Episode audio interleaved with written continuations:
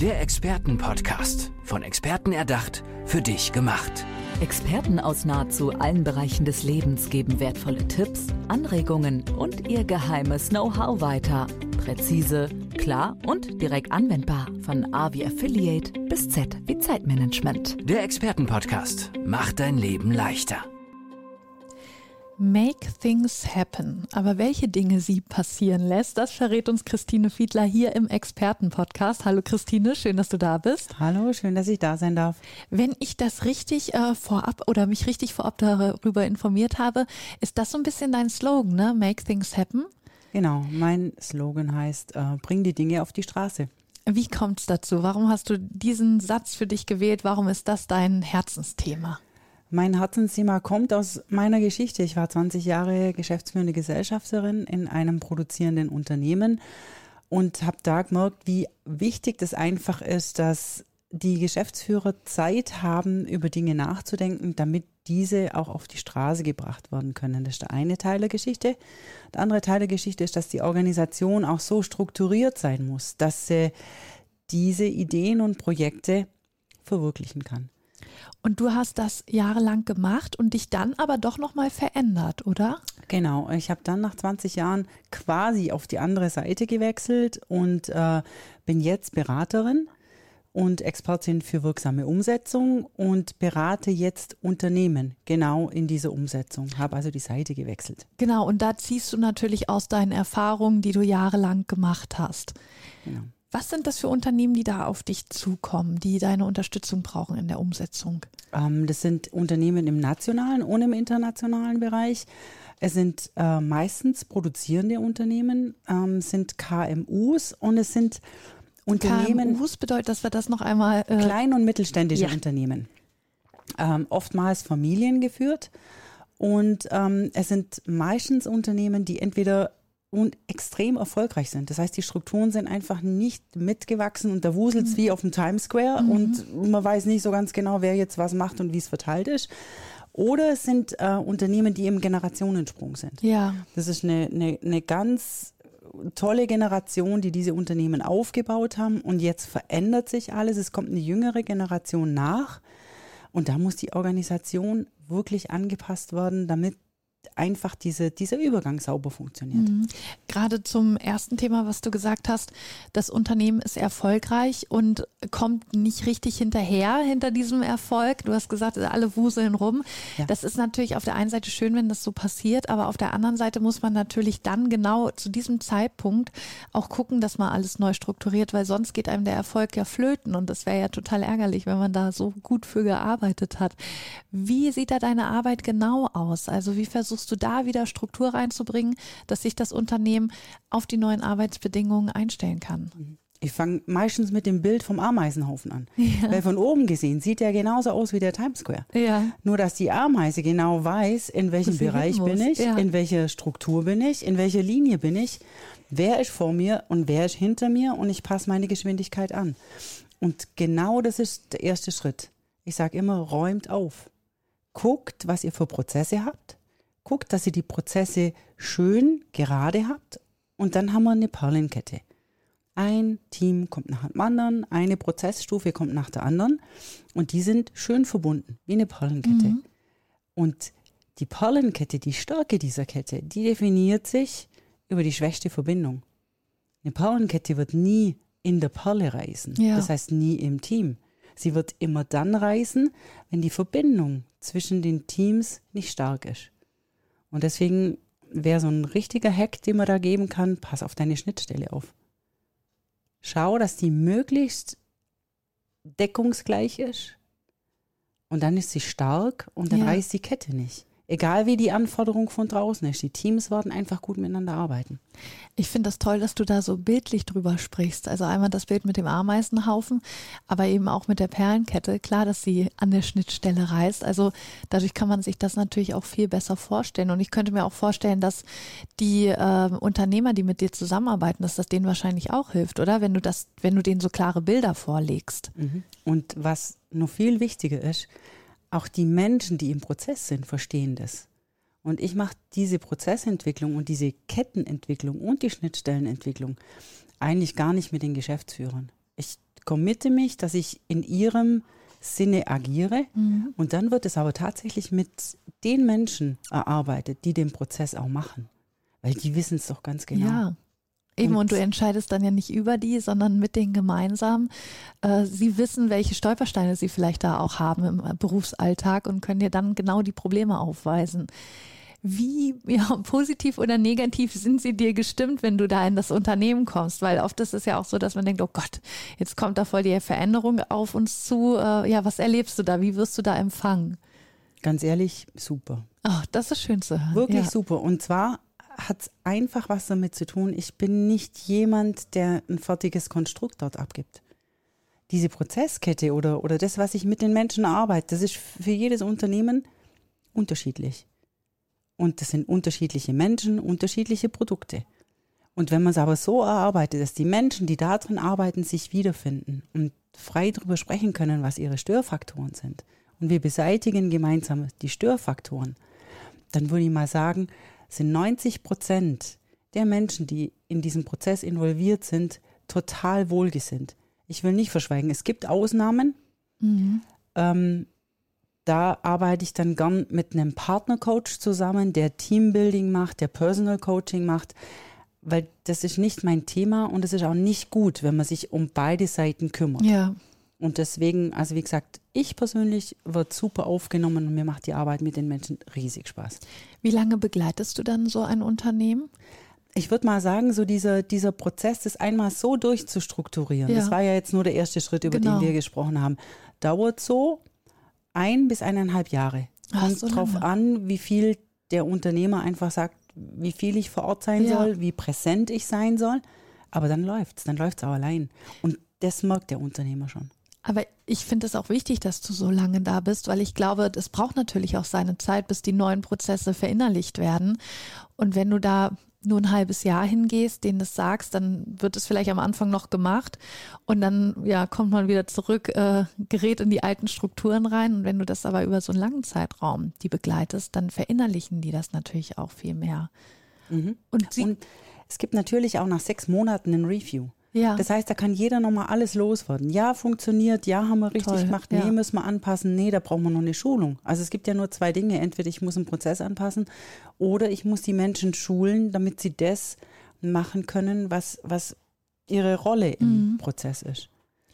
Es gab ja noch diesen zweiten, ja, dieses zweite Beispiel, was du genannt hast, wenn die Unternehmen im Wandel der Generation sind, sie, ja. die nächste Generation übernimmt.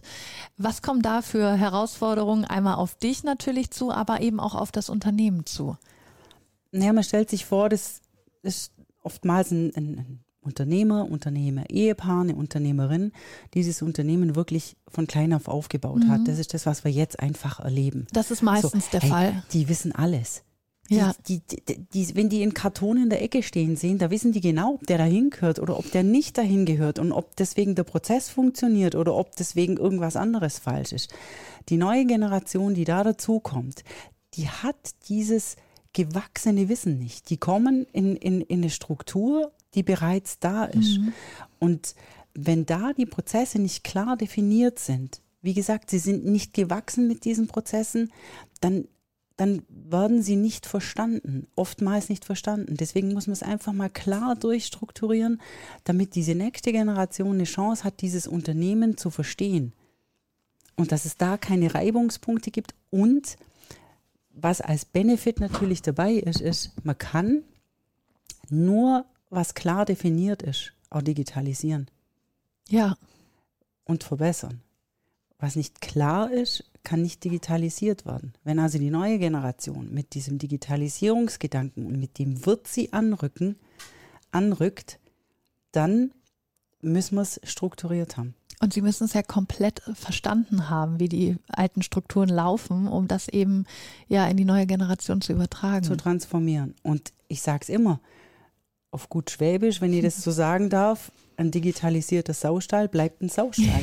Also es ist tatsächlich so. Und das heißt, räum auf, mach deinen Prozess, dann kannst du es digitalisieren. Was erlebst du da? Was sind so die größten Unterschiede zwischen den Generationen? Also ja, wo, wo gibt es da die größten Reibungspunkte? Die größten Reibungspunkte gibt es tatsächlich einmal im Dokumentieren der Dinge. Also jemand, der im Prozess ist, der das in- und auswendig kennt, der dokumentiert nichts. Mhm. Damit ist der Prozess personenabhängig. Das heißt, wenn eine Person ausfällt, dann ist auch dieses Wissen weg. Ja. In der neuen Generation sind die Prozesse nicht personenabhängig, sondern sie laufen von alleine und sind gut durchstrukturiert von vorne nach hinten. Und das ist das, was die nächste Generation braucht. Mhm. Um den Kopf frei zu haben für, für Dinge, die das Unternehmen innovativ nach vorne bringt. Begleitest du da auch ähm, ja, Familienunternehmen, wo dann von einer Generation der Familie das in die nächste Generation übertragen wird. Was erlebst du da so? Weil ich könnte mir vorstellen, dass da vielleicht auch so die ein oder anderen privaten Befindlichkeiten mit reingeraten. Ist tatsächlich so. ja. Also wenn es eben dieses Unternehmer-Ehepaar gibt, das das aufgebaut hat und das dann an die Kinder mitgibt, mhm. dann bleibt natürlich diese Eltern-Kind-Rolle immer noch da. Und es bleibt auch alles da, was die Elterngeneration von ihren Eltern mit in diese Firmengeschichte reinbringt. Und dann kommt da diese, diese neue Generation, die, die total, wie soll ich sagen, motiviert ist und nach vorne will, mhm. aber halt eben in einer komplett anderen Welt aufgewachsen ist. Und ja, die verstehen sich manchmal auch nicht wirklich. Und auch da mache ich so, dass ich da oftmals eben einen, einen Coach mitnehme, der eine systemische Ausbildung ja. oder so hat, der dann eben auf persönlicher Ebene die Menschen wieder zusammenbringt. Weil, und das kann ich wirklich sagen, wenn alle Bemühungen auf einen Topf einzahlen, wenn also das Ziel klar ist und wenn die Menschen das lernen, nicht nur miteinander zu arbeiten, sondern füreinander zu arbeiten, wenn man diesen Sprung schafft, mhm dann gibt es auch kein Thema mit Generationenproblemen oder, oder Nichtverständigen und so weiter und so fort. Also ein gemeinsames Ziel, alle zahlen auf einen Pott ein und wir arbeiten nicht ja, mit, sondern füreinander. Dadurch wird natürlich der Teamgedanke auch viel mehr gestärkt und vielleicht lässt man dann auch so die ein oder anderen Befindlichkeiten dann doch ein bisschen außen vor, weil man weiß, okay, wir ziehen hier trotzdem alle an einem Strang. Äh, Christine, ich möchte jetzt auch noch mal so ein bisschen ja persönlicher werden. Wie kam es dazu, dass du dich da so gut einfühlen kannst. Also konntest du das schon immer. Du musst natürlich, es, es hat viel mit Prozessen und Struktur zu tun, aber du musst natürlich auch empathisch sein, um eben ja auch diese zwischenmenschlichen Konflikte, die in einem Team entstehen, auch zu verstehen und nachvollziehen zu können. Ja, warst du schon immer so oder musstest du dir das auch erstmal aneignen? Wie war das bei dir?